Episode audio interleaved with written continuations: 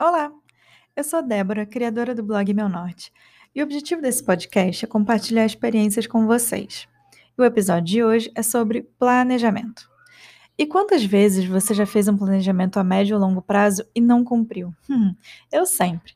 Ou cumpriu, mas em um formato bem diferente do que você imaginou e em uma duração bem diferente. Isso serve para cursos que você quer fazer, alimentação, atividade física, meditação e por aí vai. Eu sempre tentei fixar uma rotina para realizar todos esses desejos e nunca deu certo. Eu adoro o ato de planejar, mas nem tanto de executar. Tentava criar regras do tipo: ah, todo dia eu vou meditar às 8 horas da manhã, antes de começar a trabalhar. Ah, todo dia, quando for 3 horas da tarde, eu vou comer uma fruta. E quando não dava para fazer a meditação às 8, por exemplo, por qualquer motivo, o sentimento já era de frustração no início do dia e acabava impactando na vontade de cumprir as outras tarefas.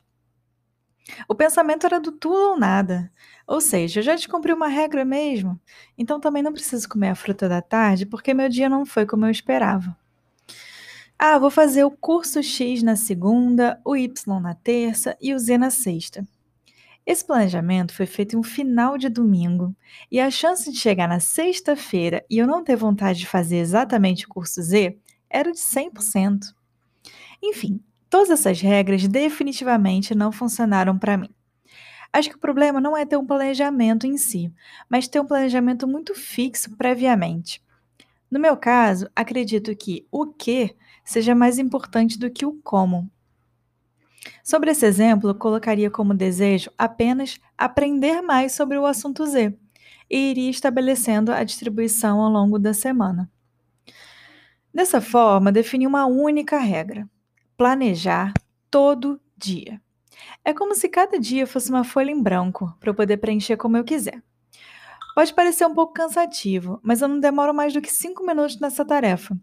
Funciona da seguinte forma: a minha primeira tarefa do dia, após tomar um café, é de fato escolher o que eu vou fazer no dia. E isso faz toda a diferença. É uma rotina com liberdade, um planejamento que envolve as vontades do dia. Eu uso o Evernote, um queridinho, para listar as tarefas em um modelo de calendário. Eu tenho lá todas as categorias e embaixo de cada uma eu escrevo o que, que eu desejo realizar no dia. Isso inclui alimentação, cuidados pessoais, trabalho, compromissos externos e outros projetos específicos. Pode acontecer de eu escolher que hoje eu não quero fazer nada sobre determinado projeto, e tudo bem. Tem também aquelas atividades que se repetem diariamente, como beber água. É, pois é, eu preciso colocar isso em cuidados pessoais, senão eu acabo esquecendo. Mas só o fato de eu me lembrar que eu preciso tomar água hoje já me deixa bem mais perto do êxito. Sobre alimentação, eu preciso ter um planejamento um pouco mais a longo prazo, porque eu não vou ao mercado todo dia, né? Ainda mais no momento atual.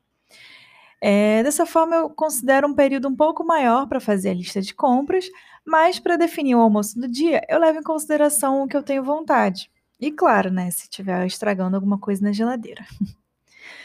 É claro que nem toda atividade cabe nesse modelo da vontade. Se o assunto for aquele relatório urgente que o chefe pediu. Mas para todas as outras áreas que você tem total liberdade para fazer como quiser, esse método funciona super bem.